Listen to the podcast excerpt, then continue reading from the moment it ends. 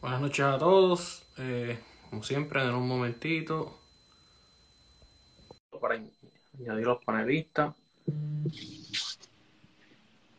Un saludito a todos los que se están conectando. Estamos en otro episodio más de El Túnel del Tiempo. Así que hoy tenemos una, una noche bien interesante. Vamos a estar hablando de varias cositas. Vamos a ver si puedo centralizar un poquito más en la cámara, subir. Ok, ahí estamos. Hoy estamos vestidos civil. Hoy estamos vestidos como como se, como se, como se visten los seres humanos en la realidad. Se, se siente hasta raro, ¿verdad? Sí, se siente raro estar así, vestido normal.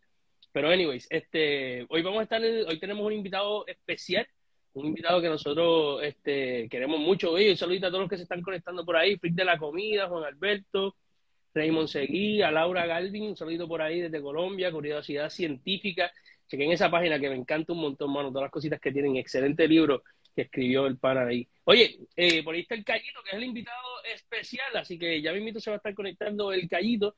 En la noche de hoy vamos a estar hablando con él sobre varias, eh, sobre su trayectoria, ¿verdad? Y todo lo que él está haciendo eh, por la historia de Puerto Rico. Nosotros como recreadores de historia, pues este, nos gusta colaborar con otras personas que estén en la misma sintonía que nosotros, de poder divulgar la, la, historia para que las personas puedan entenderla y apreciarla como de la manera que es. Así que sin más preámbulo, vamos a esperar a que el callito se conecte. Saludito del ático Michop también, excelentes cortes de carne que tienen por ahí. Saludos Andrés, ¿todo bien, brother? ¿Cómo estás? ¿Todo bien? Todo bien, todo bien. Estamos aquí, este, bueno, ya, ya estamos todos conectados formalmente, vamos a introducirnos. Aquí tengo, arribita tengo a Gerardo Pérez, ya ustedes lo conocen por aquí, otro querido recreador de los recreadores de historia. Mi nombre es Pablo Pérez, me conocen como The Whiskey Rican. Y entonces aquí tengo al gran Andrés Sanfelillo, el creador de El Callito, el autor, el bloguero, brother, todos esos títulos te caen muy bien, de verdad que sí. Eh, gracias, gracias, gracias por la invitación y mucho gusto, Gerardo. Creo que no te había conocido a ti eh, antes, eh, en persona por lo menos. Este, así que mucho gusto y gracias por la invitación. no, qué bueno, de verdad. Oye, este, rapidito, vamos a empezar a hablar de a lo que venimos, ¿verdad? Hablar sobre la historia que tanto nos gusta. Eh, pues, mano, este, número uno, este, quiero felicitar por, por tus blogs, ¿verdad? Y, tu, y tus videos que, que estás publicando. Eh, está bien chévere porque hacen falta este, personas que, y me incluyo, ¿verdad? Y nos incluimos nosotros, personas como nosotros, grupos como nosotros que, que pues, eh, que fomenten ese aprendizaje de, de la historia. Entonces te pregunto, ¿De dónde salió? ¿Por qué lo hiciste? Este, ¿Siempre tuviste ese deseo de, de, conocer sobre la historia de Puerto Rico? ¿Cómo, cómo surgió eso? Eh, bueno, pues a mí siempre me interesó la historia. Eh, o sea, yo crecí, eh, en mi familia se hablaba mucho de historia, mi abuelo es bien aficionado de la historia, mi papá también siempre me hablaba mucho de historia. En verdad toda mi familia, mi mamá es maestra, o sea, todo en mi familia como que siempre hubo mucho ese background. ese background de historia y también yo diría un poco eh, de, curiosidad y, de educación y como que se le da mucho valor a esas cosas. Eh, aparte de eso también tuve, tu, tuve unas maestras muy buenas, tuve una maestra de historia bien, siempre la, la menciono, creo que vi ahí, por, ahí para que digas algo, que me dijo, ah, tú siempre hablas de Missy Packer en tus entrevistas. Este, yo tuve una maestra de, de historia años senior que se llamaba Missy Packer que, que fue bien buena. Eh, y eso siempre estuvo ahí, como que ese interés, pero tampoco era que, tampoco te puedo decir que siempre creciendo yo era un freak de historia, siempre me interesaba y qué sé yo, pero, pero como era algo que como que estaba ahí. A mí siempre me gustaba más eh, lo de contar historias y pues yo estudié en la universidad ilustración, arte, o sea que a mí me, aunque me gustaba contar historias, era más por el lado visual. Eh, pero estando en la... Y yo siempre tenía estas ideas, de, o sea, yo siempre escribía también, pero yo nunca tomaba eso muy en serio. O sea, yo tenía estas historias desde que yo era pequeño, que yo escribía ficción. Y pues en algún momento en la universidad empecé a escribir eh, lo que publiqué el año pasado, que es Mangles. O yo lo empecé a escribir hace como... Ya lo, ya tiene que haber sido hace como 11 o 12 años que yo escribí esa primera versión. Y, y pues en el proceso de, de, de escribir Mangle, que era una historia de fantasía, pues tuve que empezar a ir investigando más de la historia de Puerto Rico para que fuera algo más, más grounded, como que en la realidad, aunque iba a ser fantasía, yo quería que tuviera como que todos los detalles que yo pudiera tener, ya lo se me está yendo la voz, mala mía. Este, no, tranquilo, no mano ahí. Este, para que fuera, pues, dentro de todo, pues, que se sintiera este real hasta cierto punto. O sea, hasta si tú lees Lord of the Rings o lo que sea, como que siempre tú sabes, están hablando de armaduras y espadas y, y como que hay, hay ciertos detalles. Tiene, un trasfondo histórico, tiene que tener algún tipo Ajá, de, tiene alguna base. Algo de realidad. Si no, si no, pierde, sea muy imaginativo, imagino yo que, que la situación, que, pasa, que sea todo, totalmente imaginativo, quizás no, hace que la persona se pierda y no, y no, y no, Tiene que tener alguna conexión con la realidad. O sea, y entonces pues por ahí empezó. O sea, yo estuve eh, cuando yo empecé a escribirlo bien en serio, eh, fue en el 2017.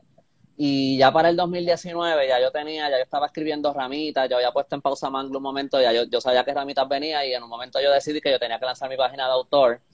Y entonces pues ahí salió lo del callito, que al inicialmente eh, yo iba a publicar esos cuentos cortos de ramitas en mi blog. Y, la página iba a ser mucho más de mí como autor. Y pues de vez en cuando yo iba, yo iba a publicar yo a publicar cosas de mi proceso escribiendo, eso nunca lo hice. Este, y, y pues de vez en cuando también iba a publicar cosas de historia, por el lado de, mira, yo investigué esto, mira qué inter... yo leí de esto, mira esta historia qué interesante de tal cosa que a lo mejor no mucha gente sabe, eh, pero mientras fui, mientras fue pasando el tiempo, esas cosas de historia que yo estaba publicando, yo vi que, como lo di, es que eh, siempre me da trabajo explicar esta parte un poco, pero es como que tenía pocos seguidores, ¿verdad? Obviamente, cuando empieza una página no tiene pocos seguidores. Pero eh, yo notaba, y yo tenía otras páginas antes de otras cosas, y yo empecé a ver que la recepción para esas cosas, para ese tipo de contenido, era distinto a cualquier otra cosa en el sentido de que no era solamente que se llevaba un par de likes, eh, como que más likes o lo que sea, era que como que recibía comentarios y de personas que yo no conocía, tú sabes, que no era un pana que te está apoyando, un familiar o algo así. Y yo empecé a ver como que, wow, esto tiene para las personas que lo están leyendo, esto está cumpliendo como un valor, este, como que más allá de lo que yo esperaba, donde la gente de verdad le está sacando algo a esto. Sí, algo, algo ya más de entretener simplemente, pues ya hay algún valor informativo tal vez, o literalmente un valor. exacto. Ya, le estás dando un poquito más de peso a tu trabajo. Yo empecé a ver que había como una conexión, porque al principio mi lógica era solamente, yo no voy a hablar de que yo soy escritor, y mira, yo soy escritor, yo soy escritor, yo soy escritor, aquí está mi libro. Yo prefería en vez, pues mira, yo te voy a enseñar el trabajo que hubo detrás de esto mediante, pues vas a, voy a escribir de historias, hoy vas a ver qué escribo y vas a ver como que de la investigación. Eso fue mi lógica al principio, al principio, al principio. Pero eso bien rápido, tú sabes, se, se fue por... Porque ahí me fui full eh, de historia al punto que pues ya no tenía, ya no, yo no estaba publicando solamente cosas que tenían que ver con, bueno, yo creo que desde el principio en verdad yo estaba publicando cosas que no tenían nada que ver con lo que, con mis libros, era solamente cosas interesantes que yo encontré eh, casi por accidente, porque algo que yo creo que se pierde mucho cuando tú investigas por internet es que cuando tú buscas algo tú encuentras eso específicamente, pero cuando tú lees en un libro de historia, si tú quieres, para encontrar algo, tú pasas por un montón de otras cosas que tú no estás buscando, que son súper interesantes, que tú ni sabías que pasaban, tú ni te hubieras preguntado por eso y de repente tú dices, anda para anda para como que esto de dónde salió.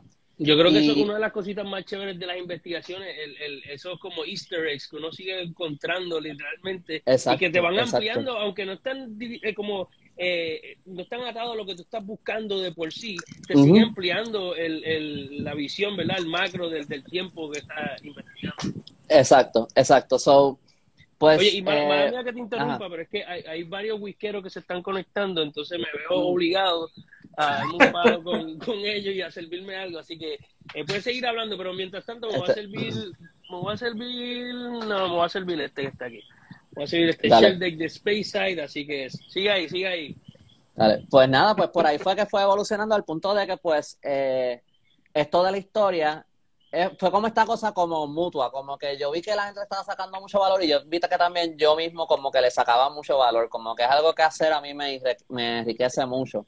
Y me gusta mucho hacerlo, me disfruto mucho ese proceso de investigar, de escribir claro. y, y, y de averiguar cómo es la, cómo yo creo que es la mejor manera de contar esa historia, tú sabes, porque hay una parte que es hasta por donde tú empiezas a contarla, donde tú terminas, como que cómo tú como tú la vas contando, como que todo eso a mí me, ese proceso a mí, yo me lo disfruto mucho. Y es un proceso, ¿sabes? no, bueno, ustedes lo sabrán porque ustedes también hacen este tipo de cosas de historia, como que es un proceso, es bien difícil, toma mucho tiempo.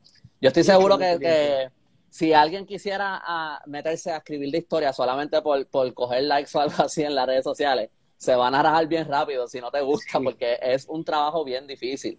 Eh, bueno, y, obviamente si, tú, si tú sientes la responsabilidad de contarla bien, tú sabes, y hacer la investigación nada más leer fuentes primarias es un dolor de cabeza que, que, que poca gente está dispuesta a sufrir, ¿sabes? sí, eh, muchas, muchas veces eh, cuando nosotros publicamos algo, este pasa por, por ¿verdad? El, la página no es una sola persona, la página de nosotros es un, un grupo de recreadores, entonces cada cosita que nosotros publicamos pasa como por, por decir un sedazo, ¿verdad? Todo, el mundo tiene que dar lo que hay, el visto bueno, para asegurarse de que todo lo que estamos escribiendo está totalmente correcto. Este, Es bien, bien fácil eh, meter algo, una palabra puede tergiversar completamente lo que tú estás tratando de decir. Así que eso, eso es algo que los historiadores o todas estas personas que están eh, tratando de divulgar la historia tienen ese challenge a cada rato. Exacto, exacto. No, y, y, y que aparte de, o sea, es un trabajo bien fuerte. Como tú dices, leer las fuentes primarias es un dolor de cabeza. Cuando uno más o menos, y, y varía por épocas, porque dependiendo de las épocas también escriben distintos. O también a lo mejor tú te acostumbras a, leer a Oviedo y después lees algo del siglo XVII y es otro lenguaje. Pero en el siglo XVIII, más que el siglo XVII, yo creo que es más distinto todavía, pero eh, como que, y el formato y la manera que dicen las cosas y todo cambia, pero eh, cuando uno le coge el jueguito a eso, cuando uno se va acostumbrando a ese lenguaje, también es bien entretenido porque ellos escribían unas loqueras a veces, como que a veces, y a veces como que escriben como que, yo no sé, es entretenido también a veces porque a veces hay como que insultos o cosas que yo creo que para ellos no eran ni un insulto, pero tú lees ahora y tú estás como que... Sí, sí, o, o, o, o también insultando a lo mejor muy finamente o simplemente eh, las cosas que están diciendo, hay veces que tú estás leyendo, te tardas una o dos semanas leyendo, ¿verdad? O transcribiendo un escrito, una primera, una fuente primaria, y de momento te das cuenta que es un bochinche lo que estás leyendo, que es alguien quejándose porque alguien le robó la gallina o algo así, tú ya te gasté dos semanas de mi vida para descubrir que alguien está enchismado con el vecino por la gallina, ¿sabes? Oye, pero esas cosas son bien entretenidas también, como que ese tipo de cosas son cool también porque... Eh te dan como un insight en la vida de esa época y no hay muchos de eso. cuando uno encuentra ese tipo, exacto, cuando uno encuentra esas cosas son bien interesantes. Uno no hay mucho de eso. cuando uno lo encuentra bien, como que hay wow. Algo de, hay algo de tus investigaciones que te haya impactado mucho. O que tú simplemente tú dijiste, anda, vale, o sea, yo no sabía nada de esto, o, todo lo que sabía estaba totalmente erróneo.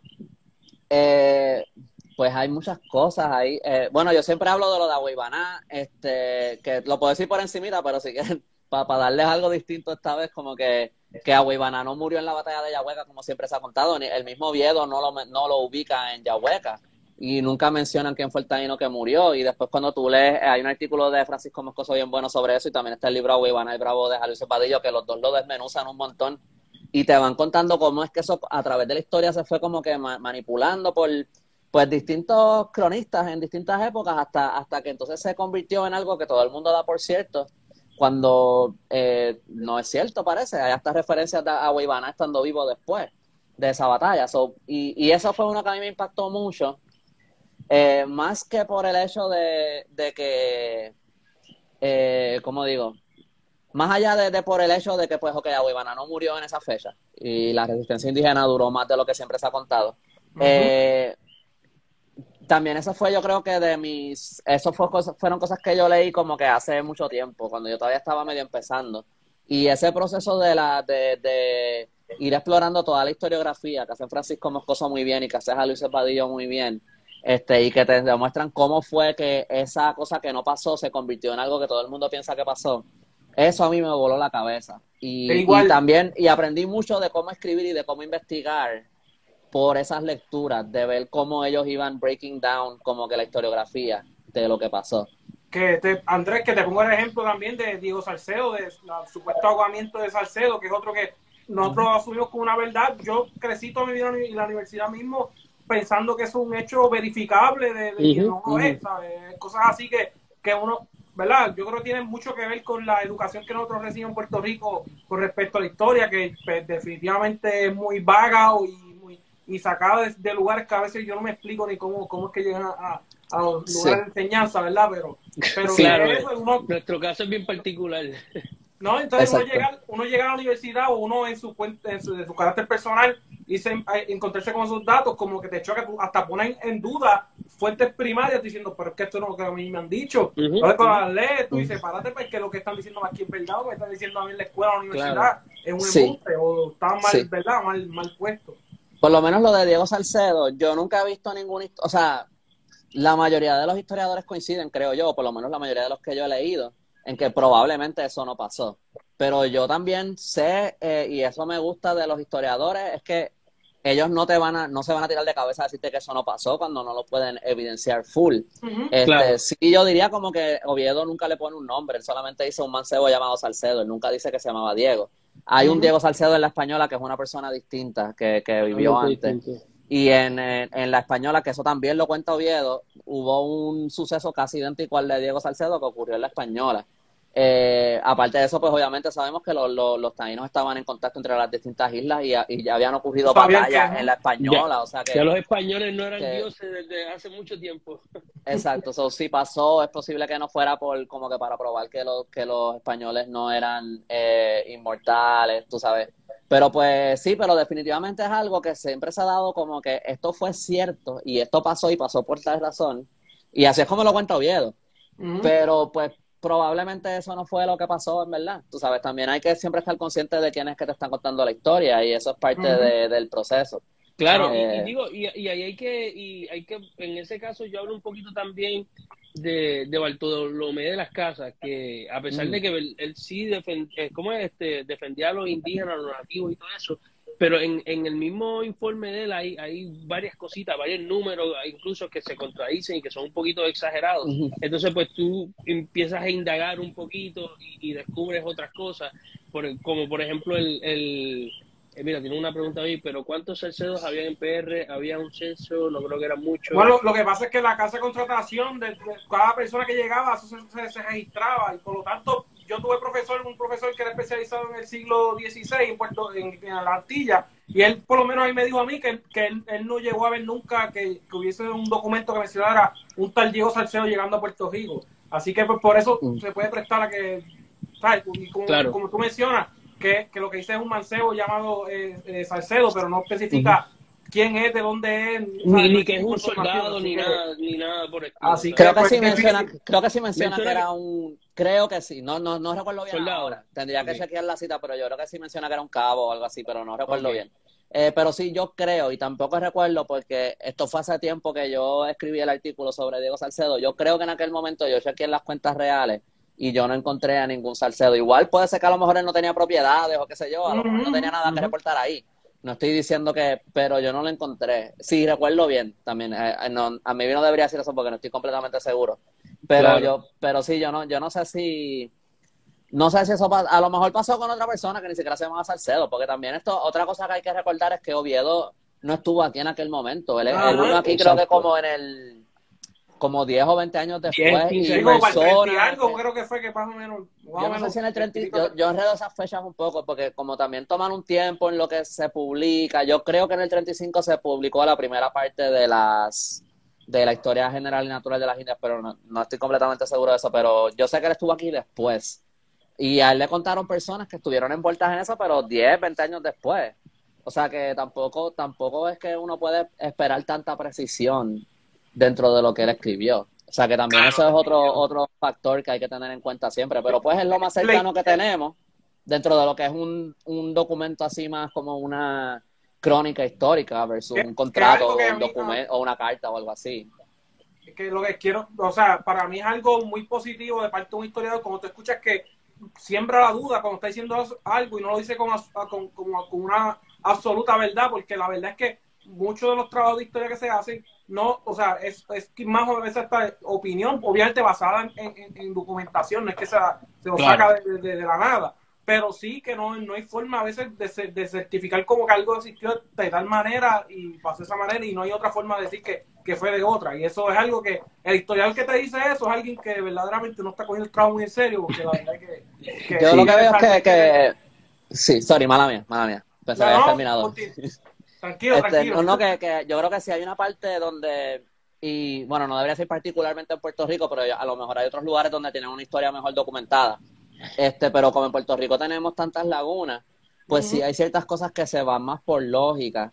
Por lo menos en, en Pero como te, es que hay que tener, creo que hay que tener cuidado con eso, porque también yo siento que hay veces que, que hay gente que se, que se, se recuestan demasiado de la lógica para también llevarte una narrativa, y no estoy hablando de historiadores aquí, pero cosas que uno ve por ahí a veces. Pero sí, se recuestan demasiado por, de la lógica para contar, para contar cosas que ni no tienen ni pies ni cabeza.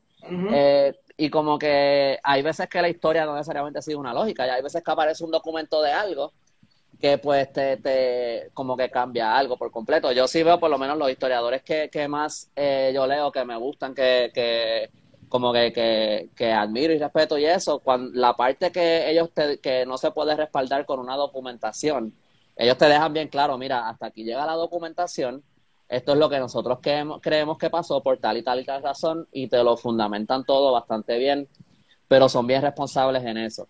Eh, y, o sea, y, pues al, yo al creo que cabo son, son, interpretaciones de fuentes primarias, casi casi todos estos, estos libros y todas estas cosas son interpretaciones de acuerdo a un historiador.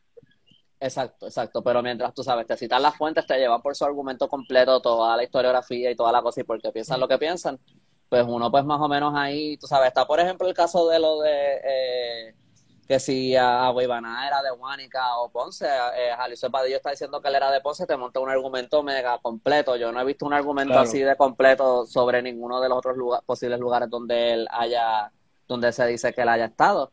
Pero al final del día también, tú sabes, a Luis Padillo te lo estaba contando como que, mira, esto es a base de esta documentación, esto es lo que, esto es a lo que nosotros eh, llegamos. Y pues un debate pasa también con lo de que si habían eh, mujeres caciques o no. Eh, ¿sabes? Eso también es otro debate que pues este creo que hay una parte que es más basado en lógica, falta de documentación. Eh, Claro. Pero pues, pero hay cosas, hay cosas que yo pienso que sí, que son, tú sabes, hay otras que pues están un poquito más abiertas a, a distintos que- argumentos que- porque no tenemos más nada. Que no, esté, que no esté documentado no significa que no haya pasado y, y viceversa, ¿verdad? Hay, hay. Sí, un papel que- aguanta todo lo que tú le pongas encima, aunque sea Exactamente. mentira. Sí, es Digo, y yo espero, y yo espero que siga apareciendo cada vez más documentación y puede ser también que, que aparezca documentación contradictoria porque a lo mejor otra persona contó otra cosa y a lo mejor eso hasta complique más la cosa, que entonces uno diga diablo, entonces a cuál de los dos le creo. Este, Claro. también esos son, son cosas que pueden pasar. Este, pero Mira, sí, pero Ah, tiene sorry. una preguntita por ahí. ¿Cuál es la cosa de la historia que más le ha volado la, cosa, la cabeza a los tres? Tal vez yo creo que el pedazo de historia empieza contigo, este Andrés. Este, bueno, lo, lo de Aguibaná que yo les conté es una. Toda la historia de Miguel Enríquez a mí me vuela la cabeza también. Sí, hay mano, eso es este, eh, cuando, cuando yo investigué la historia del tren también, eso fue algo que a mí me, me sorprendió mucho, tú sabes, lo que Del- yo encontré del tren. de, de- del tren de Puerto Rico, porque no, no es, aquí siempre se ha contado una versión muy simple de lo que, de Sí, lo, no. la- la- lo que se cuenta comúnmente de, de lo del tren, es como, no es lo que es, porque No. siempre se cuenta casi como si fuera un tren que del gobierno y que el mismo gobierno lo dejó caer porque pues porque aquí a la gente al gobierno no le importan las cosas y no sirve y qué sé yo pero en verdad el tren era privado o sea el gobierno sí, le dio unos eh, permisos Correcto. pero no, tren era de las privatización. compañías de azúcar. eh, no no no bueno los, las compañías de azúcar tenían sus trenes pero el tren el tren de circunvalación y conectaban Ah, con el tren de circunvalación pasajeros te refieres. claro. Pero el tren de circunvalación de pasajeros era de una compañía americana. Primero era de una compañía española que nunca lo terminó. Este, pero era, era algo como tipo decir Luma, Metropista o algo Sí, así. Era como una Puerto Rico. Railroad Company, una cosa así probablemente. Y ese tren, eh, mientras la, la economía de Puerto Rico fue transicionando a otras cosas, ellos mismos no lo actualizaron, no le estaban pagando a sus empleados lo que por ley federal se suponía que les pagaran. Hubo unas demandas, ellos terminaron en deuda, nunca actualizaron el tren. Pues llegó un punto que sí, eh, la gente prefería guiar, porque el- el- tú podías guiar por la cordillera central, por el tren solamente tú le podías dar la vuelta alrededor. a la Claro, y, gente y lo- tardaba y un los automóviles estaban de moda. Estaban, estaban cogiendo ese auge Exacto. los carros. Obviamente, hoy día nosotros pensamos- que está por ahí. Sí, al Museo del Tren, eh, yo fui, este, me dieron, me dieron un tour, este, Ah, una brutal. vez. pa- Tenemos Sí, sí, sí. el viajecito para allá, este, Gerardo, Está bien cool, está bien cool. Este, es más, por ese viaje fue que yo escribí ese artículo, porque fui a ver el túnel de Oaxaca que lo acababan de, de restaurar, los de eh, conservación costera, y de ahí de una vez fui al, al Museo del Tren. ¿Y, y te gustó el- Este- el museo entonces? Sí, porque tienen unas máquinas bueno. ahí de tren brutales y ay, se, se me olvidó el nombre de, de- de él, pero eh, eh, eh, el tour que él da brutal, todo, todo lo que sabe de la historia del tren brutal. Pero que lo que digo es que, algo que, como que esa es una cosa que yo digo, eso no fue un fracaso de, de, los puertorriqueños. Como que esa no es otra cosa más que es como que, ah, los puertorriqueños no saben qué están haciendo. Eso fue una compañía privada aquí que, pues. Entiendo por, qué, por dónde quieres ir y ¿Entiendes? Eso también fue otra cosa que a mí me, me voló la cabeza. Este, tenía, en aquella época tenía mucho más sentido usar un carro. Hoy día nosotros sabemos, y con la perspectiva de hoy día nosotros decimos, diablo, qué fallo, que eso se dejó perder, podríamos tener un tren brutal pero en aquella época ese tren no, estaba funcionando como se suponía y pues este pasó lo que pasó. So, Esa fue otra que a mí me. Pero hoy, hoy en día tenemos el tren urbano. Eh, excelente. No, no, no. No haga entrar, el, tren que, el tren que te lleva nowhere. Mano, si ese tren, si ese tren subiera, llegara a donde, a donde se supone que fuera, sería una cosa increíble. Bueno, fuera otra historia totalmente. Sí, no, brutal. Oye, este, y, siguiendo, hay uno de los posts que, que tú hiciste que a mí me gustó mucho, este, específicamente el de la, el de Valle Urbana y el de la bruja y entonces, mm. que son cositas que, que en Puerto Rico no, no se saben. A mí, me, a mí a veces me gusta como que eso tipo paranormal, los fantasmas. Digo, no es que crean mm. todas esas cosas, pero me, me entretienen ese tipo de historias. Y, mm. y, pues lo encontré, lo encontré bien interesante. Este, eso, yo, ¿verdad? Yo sabía de la isla, pero no sabía esa historia hasta que, hasta que vi tu, tu publicación. Eso fue uno. Ah, sorry. Termina. No, no, sigue, sigue, sigue, No te quiero quitar este... Yo, te, yo cada rato estoy interrumpiendo a la gente, tengo ese problema y entonces también estoy bien consciente de eso. Eh, yo estaba yo tengo un libro ahí eh, finito, que es como una historia cronológica de Puerto Rico. Yo estaba pasando las páginas, yo creo que yo no estaba buscando ni nada en particular ese día, y, y vi eso que lo ponían en tal año, quemaron a tres brujas en un lugar que se conoció como la Cerca de las Brujas en San Juan. Y yo como que, ¿qué? Y, yo no estaba buscando, esas son de esas cosas que uno lee por accidente y espérate, ¿qué? Y era literal como una o dos oraciones. Una, decía que eran unas mujeres esclavas yoruba que quemaron acusadas de brujería. Eh, me puse a buscar, de ahí eventualmente terminé encontrando, hay una página que se llama Historia de Puerta de Tierra. Esa, ese website ah, es bien bueno. bien buena esa página. Tiene un montón de información. Y, y en esa página. La, la, página se ve como medio outdated, pero en serio, no sí, sí, sí, sí. el look de la página tiene buena información. Pero me imagino también que por ser así, probablemente eh, como que no necesitas tener ni una buena conexión, como que es bien light para entrar y, y no se tranca ni nada. Eso. Este, pero eh, eh, de ahí por lo menos ellos citaban la fuente. Y entonces, como ellos citaban la fuente, porque este otro libro no decía de dónde salía la información, pude buscarlo en el. Es una carta, la, fuente de eso es una carta de, del obispo que llevó a cabo el, la quema de brujas, como en, es como tres años después, creo, y la publicó Cayetano Colitoste en, el, en uno de sus volúmenes del, del boletín histórico. Buscar eso fue un dolor de cabeza, pero lo terminé encontrando online. Eh, una de estas páginas que tienen un montón de archivos que son súper lentas de, hmm. pero eventualmente lo encontré. Y, y entonces pues transcribí esa carta porque también está escrita así como esa maquinilla que es difícil de leer.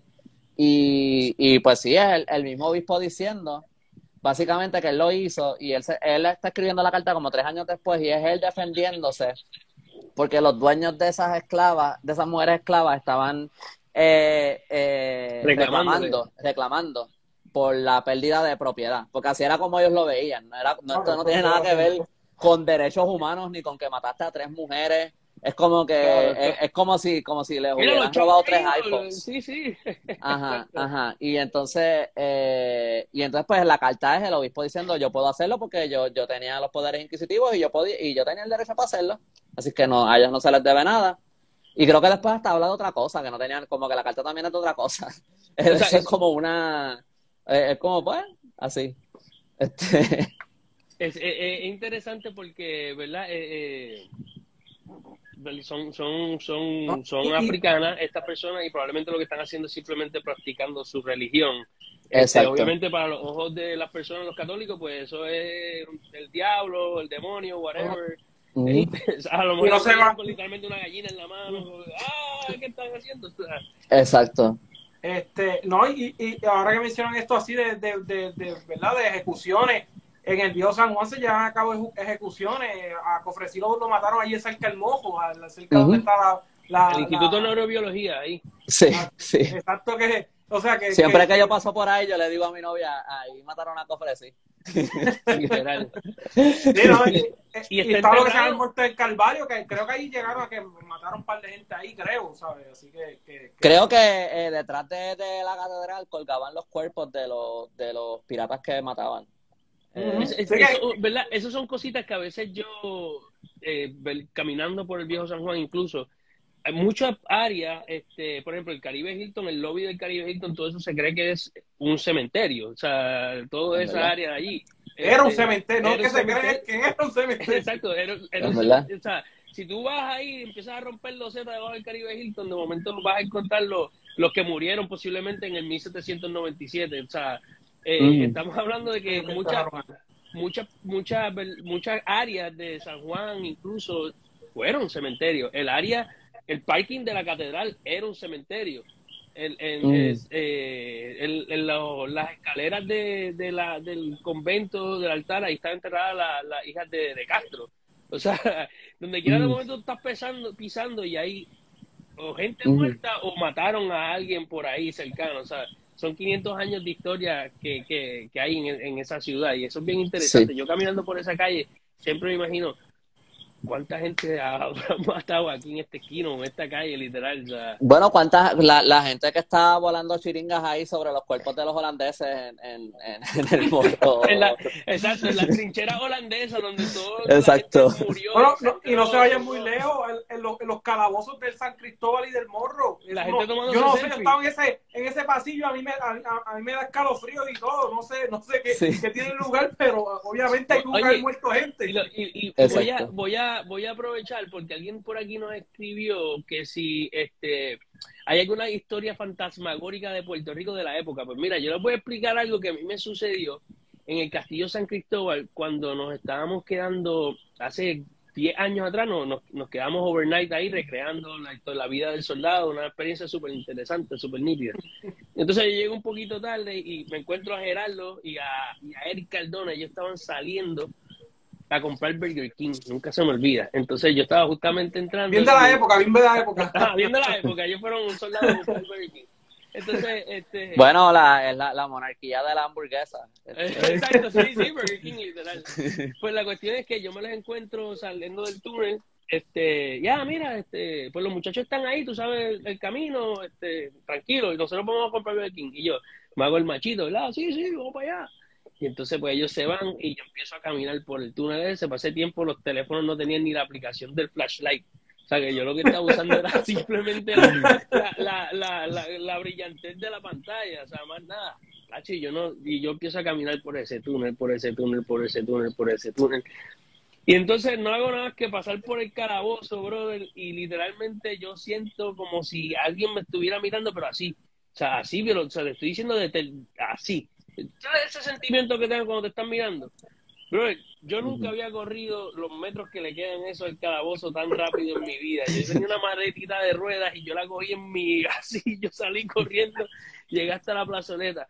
Pero eh, allí en el San Cristóbal han, habido muchas este, eh, historias de personas visitantes que han simplemente se han, se han eh, ¿cómo es? Visto asustado por algún espectro, cualquier jodiendo, no sé. Oye, yo les tengo, les tengo una pregunta estaba, yo hice eh, hace poco, bueno, el último video que subí a YouTube es de la, de la carita del diablo, ¿verdad? Y entonces ahí leo, ese fue casi como si fuera como un ebook, porque lo hice fue que leí dos, la, ah, leyenda de Cayetano Politosti y la de Manuel Fernández Junco.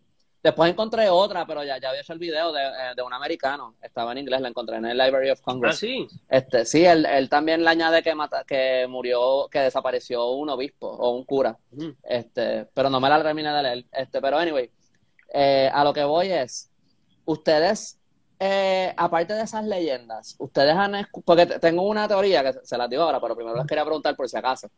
Eh, de, el suceso histórico de verdad, porque siento que las dos leyendas coinciden en que hubo una primera desaparición y después una segunda desaparición y que como ya con la segunda desaparición es que la gente rápido empieza con lo de que era el diablo, que... Ya. ¿Ustedes saben de ese suceso histórico o no? solamente conocen las leyendas? yo creo que no hay nada, por lo menos yo nunca he visto nada escrito acerca de eso, como un documento de, la milicia. Que hable de una desaparición de... yo nunca he encontrado eso, simplemente leyenda de Cayetano, como es la de Fernández Junco y Cayetano Colistoste, la misma que tú has leído. Yo lo que he leído lo de Cayetano Colistoste pero se, obviamente, o sea, yo a mi entender lo que se presta es que el lugar estaba muy propenso a un sitio donde los soldados pueden desertar.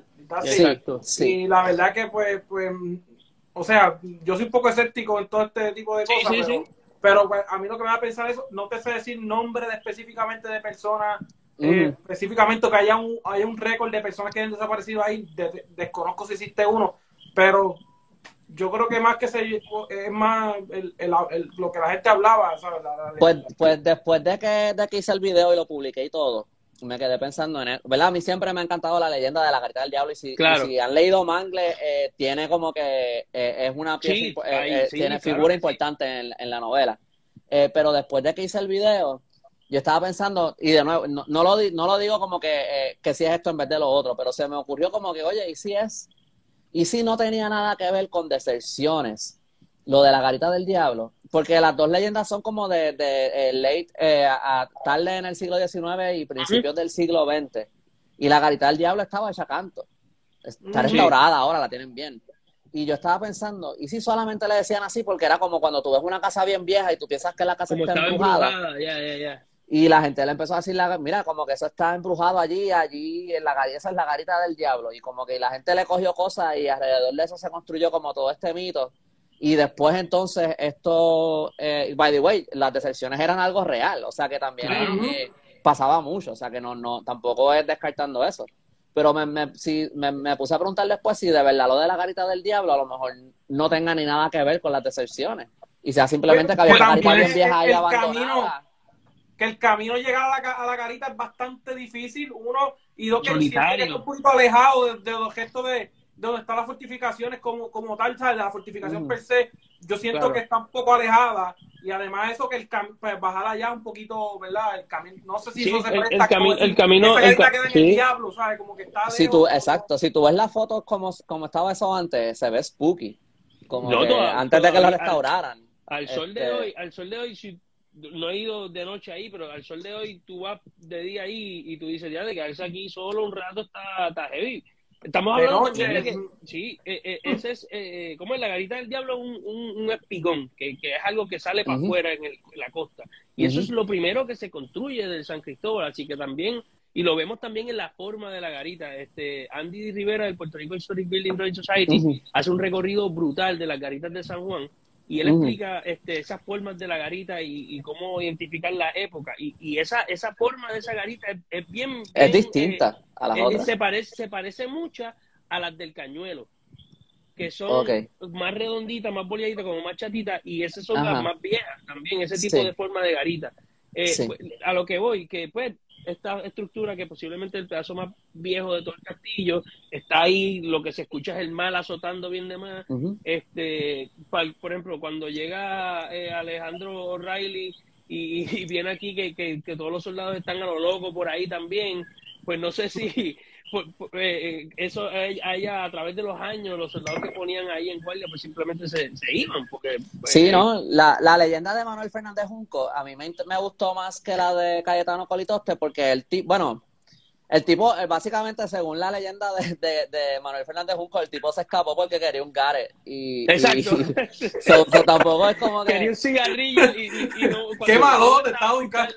Exacto, exacto. Como que también es como que la, la historia en sí es como que, pues, pero la descripción que él da de lo que es estar en, en, en la garita del diablo, tú dices, diablo, en verdad, si yo estuviera, si a mí me pusieran, si yo tuviera que estar ahí toda la semana yo me, yo me iría eventualmente. Yo creo que hay otro dato importante y es que, por ejemplo, tú te ves las ordenanzas de Carlos III, tú ves cómo es la vida castrense tú te das cuenta que no es para nada una vida fácil, sinceramente. tú ves las reglas que tenían y cómo se tenían que seguirse y qué se comía, cómo se comía. Y entonces tú dices, ya te estaban, o sea, los, castigos que tenían cuando incumplían eran castigos. Por deserción, el castigo creo que, bueno, según la leyenda era la pena de muerte. Ustedes sabrán. Podía, por desertar era la pena de muerte. Podía ser pena de muerte, que era fusilamiento, o podía ser, podía ser también carrera de baqueta, depende de la situación, pero una carrera de baqueta es, es, prácticamente una vara de metal que tiene los fusiles para que se usaban para cargar los fusiles. Se hacían dos líneas de, de, de, soldados y la persona tiene que pasar mientras le golpeaban con la... Eso tiene que ser un, un azote. O sea, eh, tenías, a tu compañ eh, tenías a tu compañía literalmente en, dos mm. filas. Saca, la baqueta ahí. Para que no sepa, mira, esto es una baqueta. Esa varita. Imagínate que, con esta, esta cosa de metal te den por la espalda a un montón de soldados y, en dos líneas. y tú te pasando y te den con esto. ¿Qué pasa? Que ser hay bastante veces, duro. hay veces que depende, ¿verdad? El castigo. Eh, o sea, porque también al que. El, soldado que no le daba duro a la persona, pues también se veía castigado. O sea, que tenías que darle con toda tu fuerza. Y muchas veces estas espaldas terminaban este, abiertas y, llegaban infecciones y, y, esa carrera de boqueta pudiera ser mortal. Sí, no, en aquella época la gente se moría de cualquier cosa, o sea, de una Igualmente, habían castigos tan, tan, tan sencillos como por blasfemar, te podían cortar la lengua. o sea, por decir un maldita sea, como decir ahora. Sí, o me, cago en la madre. Tú dices, eso en aquel entonces significaba que te podían hasta cortar la lengua, ¿sabes? No se pongan a hacer eso en las recreaciones, no le corten la lengua a nadie. se, se pone bien dark ahí la recreación. sí, no, pero, pero son, cosas, la real ordenanza de Carlos, que tú las, eh, Gerardo las tiene eh, en, ah, impresas, bien chévere. Y eso es siglo, siglo XIX, siglo XVIII, siglo XVIII, 1768 creo que es que se esa, ordenanza. Esas ordenanzas estuvieron prácticamente usándose hasta los otros días. O sea, la reglamentación, obviamente los, castigos no. sí, con, pero, con, pero sí, cuestión de, por ejemplo, los toques, este, la organización de que cuántos caos van a haber en la compañía, este, cómo, qué, le corresponde a cada soldado. Eso sí, sí se mantuvo por muchos años en el ejército español. Sí, este, no, y que, y que siempre usualmente hay algún precedente de algo, como que esas cosas siempre van a evolución. No sé si ese fue el caso con eso, si fue un cambio drástico de lo que había antes. Usualmente hay un precedente. un cambio significativo porque, porque eh, prácticamente, ¿verdad? Después de lo que hubo, evento ocurrido en la guerra de sucesión austriaca o el French and Indian War, este, pues, con, la, pérdida de La Habana y todo eso, pues prestó que había que dar una reorganización inmediata al imperio y, y, había que muchas cosas que, que, que, son cambios bastante drásticos entre lo que las ordenanzas anteriores, que creo que eran como de 1728, o por ahí, no, me, no, no estoy 100% seguro, pero, pero más o menos después en esos años, entonces, pues, estamos hablando de casi, ¿qué? Casi 60, 60 años después, bueno, de 40 y pico años después, este, que se hace la, la, la, la, ordenanza y, el cambio es bastante significativo. En cuestión del régimen de, de los soldados, cómo se van, cómo la, la interacción entre los soldados y los oficiales y qué cosas van a hacer cada día y cómo lo van a hacer, pues es mucho más específico, vamos a decirlo así, abarca es casi hasta un código legal, se podría decir, en, en, en, o sea, no solamente cómo se van a regir los éxitos, sino también eh, el, día a día del soldado, que las autoridades no tenían nada de eso. O sea, que... Ok, ok. Mira, una, vi por ahí que fue hace rato, porque estábamos envueltos con lo de la carrera del diablo, pero aquí me preguntó que dónde salió lo del callito, o sea, el nombre. Ah, excelente, buena pregunta. Y eso fue por... Mi novela se llama... Todo esto salió porque yo estaba escribiendo Mangles. De Mangles que salió todo. Y cuando yo estaba escogiendo un nombre para mi página, es más, si tú ves el primer post en mi página, tiene un, es un logo que es distinto, porque originalmente yo le puse mi nombre solamente, Andrés Sanfelio Cruz.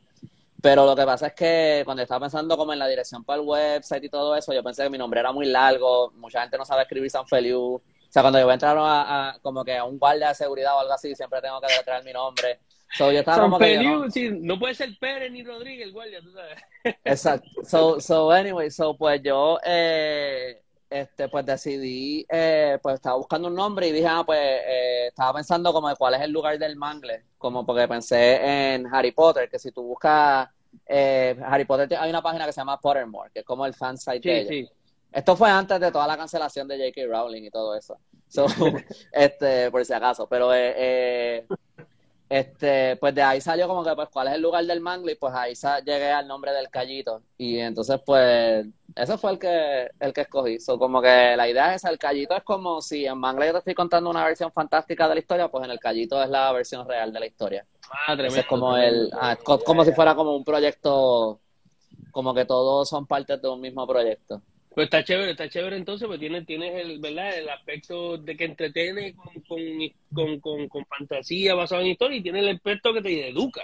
O sea, que tiene los dos, está muy chévere. Esa es la, exacto, esa es la, la intención por lo menos. Sí. A mí no me gusta mucho, yo sé que sí una función educativa, al callito y todo, pero a mí siempre como que me da cosa decir que como que el propósito es educar, porque yo siento que yo no lo escribo con el, con esta actitud, como que yo trato de no, no, tener esta actitud de que, de que tú sabes que cuando tú leas algo tú sientas como que, ah, yo sé algo y te lo estoy enseñando a ti, así que aprendes. Es más como que mira esto cool de la historia. Sí, pero, pero lo que estás haciendo. Como que, como que, como que me gusta más. Como, como que por, yo sé, más por, por, por, como por la, la, la, tal vez.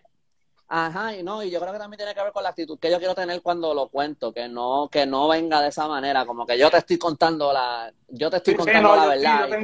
yo, yo, sé lo que estoy hablando. Se nota que es algo más amena, una conversación, pero al final del día lo que estás haciendo es enseñándole a alguien algo que probablemente no sabía.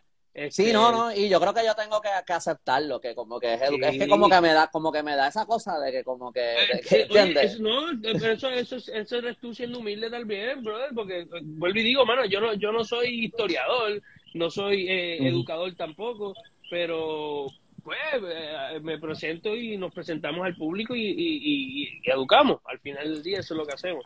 ¿Hay alguna, hay, hay alguna eh, batalla o algo así, o algún conflicto que hubo en Puerto Rico que a ustedes les gustaría recrear que nunca han podido recrear? Este.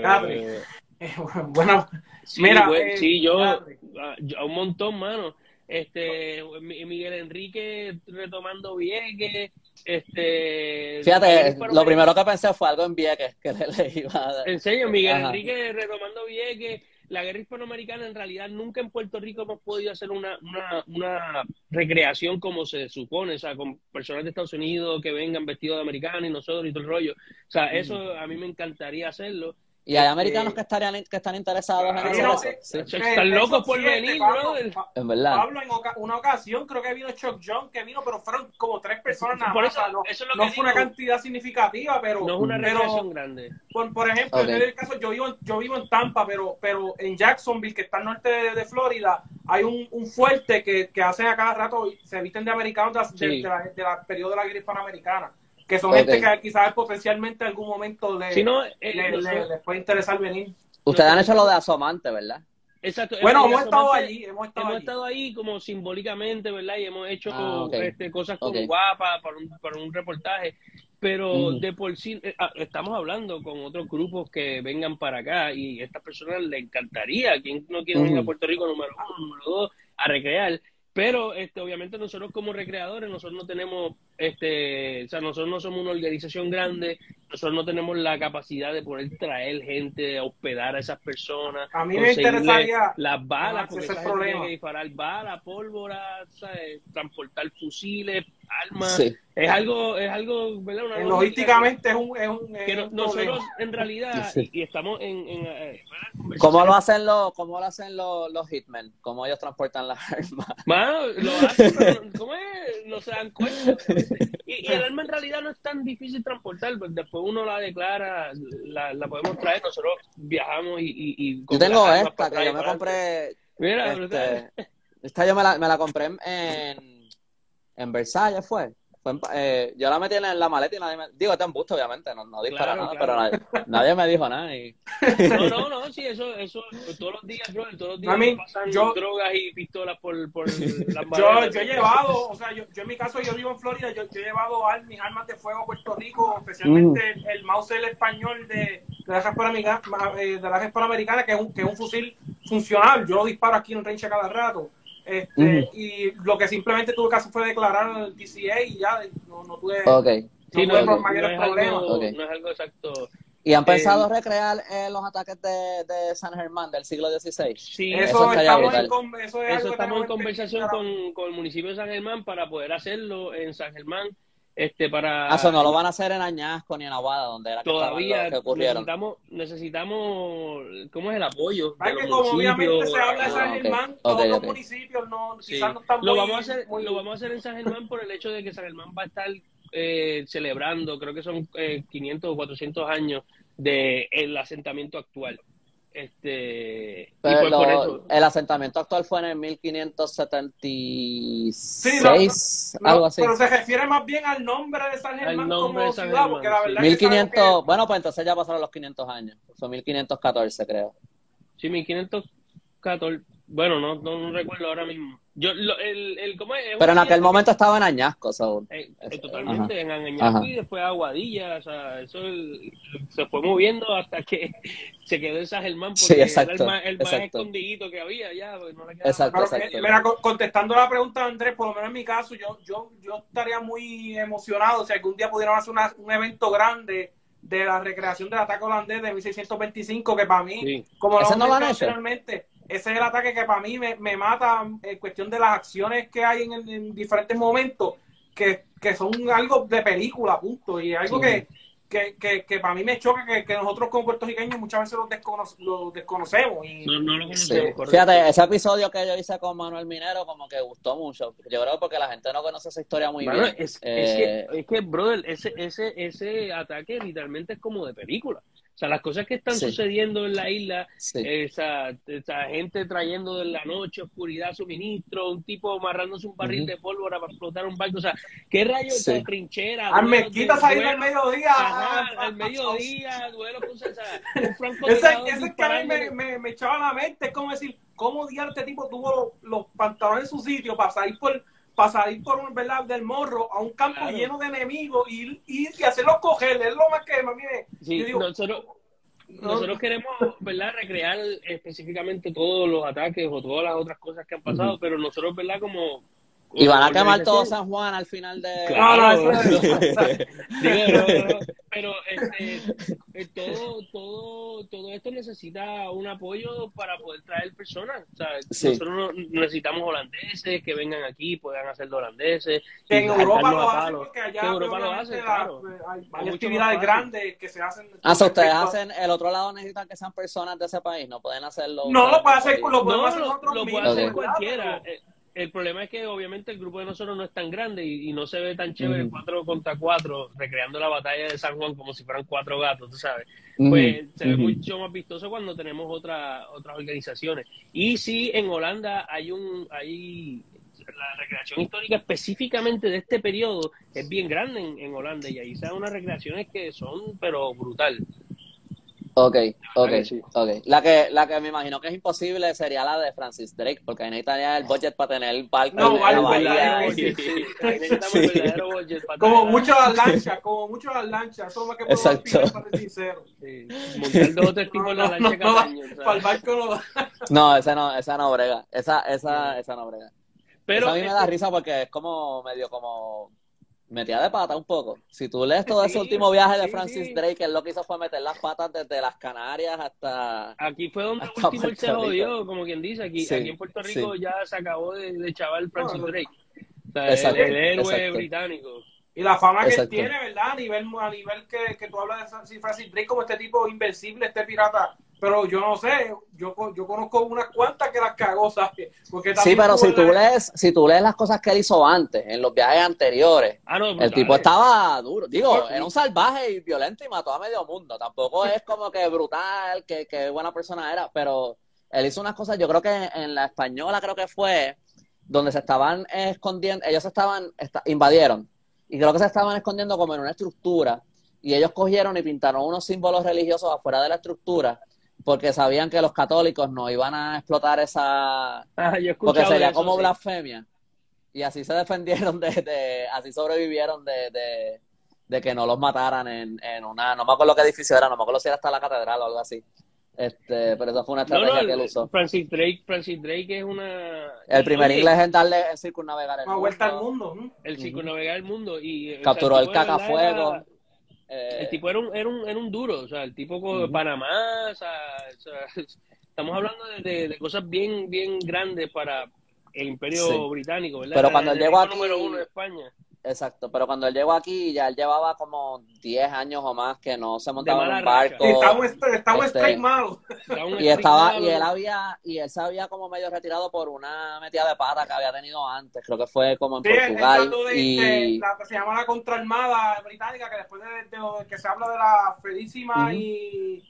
Exacto, exacto. Que cuando, lo que se conoce como la más Invencible que después de ese fracaso de los españoles, pues los ingleses tratan de darle una pescosa para atrás a los españoles y van a atracar La Coruña y, bueno, otros ataques Cádiz, qué sé yo, y les sale, tienen que salirse con los, ¿sabes? Tienen pérdidas significativas que, que, significan este, económicamente un, un, problema grande para Gran Bretaña. Pero cuando, cuando él estaba viniendo para acá, yo lo que veo, me parece que él tenía el ego bien trepado y a la misma vez él estaba tratando de volver a ganar el favor de la reina y estaba bien desesperado por eso y yo creo que él tomó muchas malas decisiones. Como que yo creo que tiene más que ver con su estado de mente en aquel momento. Sobre este comentario que hay aquí, yo lo que leí de Drake es que él paró por en San Germán, que me imagino que en aquel momento a lo mejor estaba en Aguada. No, no, no, porque ya, ya estaba San Germán donde estaba. San Germán donde estaba. Ah, pero que él paró ahí, creo que él soltó unos prisioneros que tenía españoles y mandó una carta pidiéndole a los españoles que soltaran unos prisioneros ingleses que habían capturado durante la batalla. Eso es lo que yo leí. Eso de, que hubo una batalla en Aguada, no, no, si pasó, no sé, no tengo esa información. Bueno, no, he leído eso. Un dato bien interesante de esa, de esa batalla o ese ataque que Drake hizo a Cádiz, al sur de España. Pues eh, en Cádiz eh, él se llevó un tesoro bien grande, pero se llevó, al, no sé la cifra exacta, pero eran el montón de barriles de vino de Jerez. Entonces se le dice que Sir Francis Drake, o el pirata Francis Drake, ya que estamos del lado de acá, este, pues entonces él, él se llevó esos vinos de Jerez, los lleva a, Gran Bretaña y ahí en Gran Bretaña empieza ese auge de, del cherry wine, el vino de Jerez, eh, que es súper, todo el sol de hoy es bien importante en, la, la, mesa británica. Y que es por eso que la mayoría de los whiskies están añejados en barricas de Jerez, porque una vez llega esa madera sazonada con Jerez allí a Escocia, a Gran Bretaña, pues la gente empieza a meterle whisky, de momento dice, ya, este whisky sabe distinto, vamos a meterlo de nuevo en otra barrica de Jerez. Así que es lo único bueno que hizo Francis Drake. ah, pues no sabía, no sabía eso no sabía eso. Este, no, y su primo John Hawkins, él desarrolló la, el tipo de barcos que, usaron los ingleses en la Armada Invencible. O sea, ellos fueron unos, hicieron un montón de cosas bien impresionantes dentro de, todo. Para mí una figura fascinante. Hay una, hay una discrepancia en cuanto a dónde murió este John Hawkins. Este, se dice que, que lo mataron aquí o que lo más probable era que ya estaba muerto cuando llegó. A mí me, a mí me convence más, a mí me convence más lo, lo de que él murió en el camino. Sí. Eh, y que no fue aquí que murió, porque entiendo yo que él, eh, creo que murió alguien importante en esos bombardeos, como por San Jerónimo fue, ¿verdad? Pero eh, sí, de allá. Primero, pero ajá, de los ingleses creo que murió alguien, importante, pero no. Lo de San Jerónimo. Pero yo creo que. Una de esas dos baterías. Ajá, ajá. Pero yo, yo, a mí me, no me acuerdo muy bien el argumento que yo leí en algún lugar, pero decían, en verdad, probablemente murió en el, en el Atlántico. Eso sí, pero este, sí lo, lo tiraron al morro. Lo tiraron frente al morro allí. Ah, en verdad. Ah, pues no sabía eso. Eso lo tiraron frente al morro ahí. como, como, bueno, frente al cañuelo. Como decir más cerca al cañuelo, pero ajá. Ok, ok. Ah, pues no sabía eso. Qué interesante. Lo, lo tiraron como pan pel cagao. Sí. Sí. Bueno, así mismo fue que murió Drake, ¿no? sí, sí, también. Oye, este, bueno, ha sido una, una, una buena conversación la que hemos tenido, una, una buena aquí compartiendo con, con Andrés Sanferiu. Oye, espero que se repita, espero que, que, podamos compartir. Sí, sí, me avisan. Creo que eh, basado en los comentarios, mucha gente le, le gustó esta conversación, así que esperamos retomarla de nuevo. Eh, no estoy este, seguro si Drake murió en Panamá, sé que iba de camino a Panamá, pero a él lo tiraron al mar. En el, cuando murió en el barco lo metieron en un ataúd de hierro, algo pesado, qué sé yo, y lo tiraron al mar para que... Sí, igual que igual que Osama Bin Laden, básicamente. Exacto. Pues, este, ese, de hecho, lo, lo ¿cómo es? La, es una tradición naval, ¿verdad? Tirar a esas personas en alta mar si, si murieron en alta mar. Este, eh, pero, bueno, me imagino que también es práctico porque tú no puedes tener ahí un cadáver en el barco. Bueno, eh, eso no pasó con el cadáver de Nelson. Sí, lo metieron un bajil de brandy fue, de brandy fue. Eso es lo que dice la leyenda. Yo honestamente no creo que, que ellos hubieran sido no, no creo que hayan gastado ese barril de brandy en el cuerpo y no sé si lo hubiera preservado, pero sí se dice que se puso en un barril de brandy para preservar su cuerpo. Ok. El cuento es de ellos, de, de, los británicos. Bueno, pero nosotros lo hacían con personas bien especiales, porque, claro. porque la mayoría de la gente que moría, eso era vete con Dios, una, algo pesado y vete para abajo. esa área donde murió Nelson en el barco, en el HMS Victory, todavía está ahí, hay una placa y en esa misma área se, se cena. Creo que hay una cena una vez al año donde están todos los jefes, ¿verdad? De la Armada Británica y están ahí. No sé si algún miembro real probablemente va y dice dos o tres cosas y la gente le aplaude y se comen un steak. pero eso, pasa ahí. Oye, pero muchas gracias, este Andrés, Gerardo, por, estar aquí con nosotros en el túnel del tiempo. Pendientes el próximo martes, vamos a estar también conectados. Todavía no sabemos el tema que vamos a estar hablando Sí, ya próximo se aproxima el, el, tema del ataque de Drake, by the way, de, sí, by the way. Ah, qué bien. Que próximamente hablaremos de eso más eso, muy, en detalle. Muy probablemente vamos a estar cubriendo el ataque de Drake en los próximos episodios, el, el, el antes, el, el, ataque y el después del ataque, todo eso lo vamos a estar cubriendo en una serie de episodios aquí en el túnel del tiempo. Así que, muchas gracias a todos ustedes. Buenas noches. Andrés, fue un placer, nada. Buenas noches. Gracias, gracias por la invitación. Buenas noches. No, muchas gracias a ti. Van llevar.